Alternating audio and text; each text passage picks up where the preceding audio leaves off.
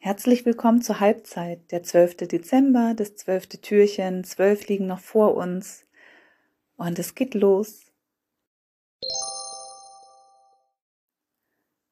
Als ich in Mexiko gelebt hatte, hatte ich manchmal das Gefühl, ich werde die Sprache nie richtig lernen, obwohl ich so fleißig war. Mein Kopf war einfach voll und ich dachte, ich bin zu alt, der ganze Unterricht bringt nichts und bin immer wieder an meine Grenze gekommen.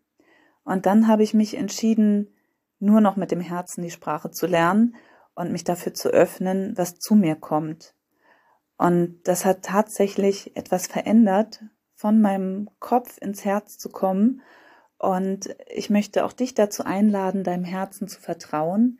Und ich habe dazu auch wieder von dem Buch Badila von Coco Berlin ein schönes Bild übernommen. Sie hatte das dann geschrieben, fühlen und denken mit dem Herzen heißt diese Übung. Und die hat mir eben aus dem Herzen gesprochen, weil ich das selber so für mich auch schon erfahren hatte. Und deshalb möchte ich dir das so gerne mitgeben.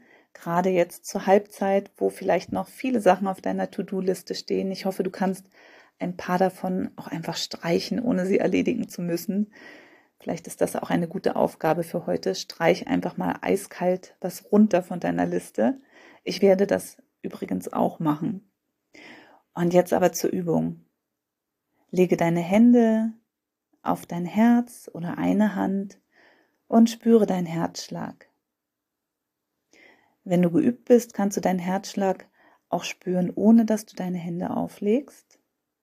Es braucht manchmal etwas Zeit. Atme ein und aus und spüre dabei dein Herz. Und stell dir vor, dass es atmet. Vielleicht kommen dabei Emotionen auf. Und lass alles zu und nimm es einfach nur wahr. Schenke deinem Herzen Vertrauen und höre ihm zu.